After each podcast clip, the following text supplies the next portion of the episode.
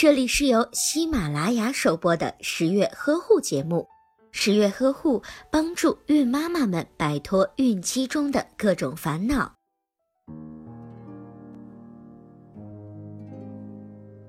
宝宝吐奶又打嗝，在医学上称为胃食道反流。胃食道反流是指婴儿在不费力气的情况下，就可能呕吐出一两口奶。通常情况下，吐奶常常与打嗝并存。导致反流的原因就是食道与胃衔接的地方环状肌肉的力量比较薄弱，加上婴儿的胃在体内多处的横位，吃进胃中的奶，在婴儿用力或者是打嗝的时候，容易从胃中返回到食道里，再通过口腔呕出。形象的来说，婴儿的胃就像是一个敞开的瓶子，或者是被斜放置的东西，里面装满的水很容易被轻微的震荡摇出瓶口。这种情况往往在婴儿出生的后半个月到一个月的时候出现，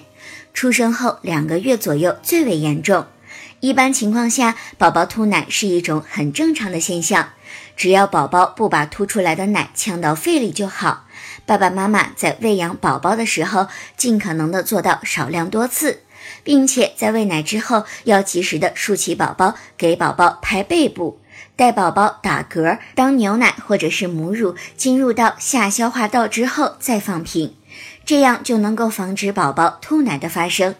如果稍大一点的宝宝出现了呕吐，并且伴有拉肚子的症状，可能是由肠胃炎引起的，此时应该及时的补水，预防宝宝发生脱水的现象。其实每个孩子胃食道反流的轻重都不同，但是随着年龄的增长，情况都会逐渐的好转。一般在宝宝会走路的后三个月内，严重的反流会逐步的消失。宝宝出生七个月之后，环状肌肉的功能已经基本成熟，吐奶的情况就会明显的好转，甚至会消失。至于反流，只是将孩子吃进的少部分奶汁反出。而且是由于机械的原因所导致的，没有呕出的奶汁还会被婴儿正常的吸收、消化、利用，所以伴有胃食道反流的婴儿很少存在营养不足的问题，爸爸妈妈也不用过分的担心。但是如果宝宝一出生就出现频繁吐奶、呛咳，或者是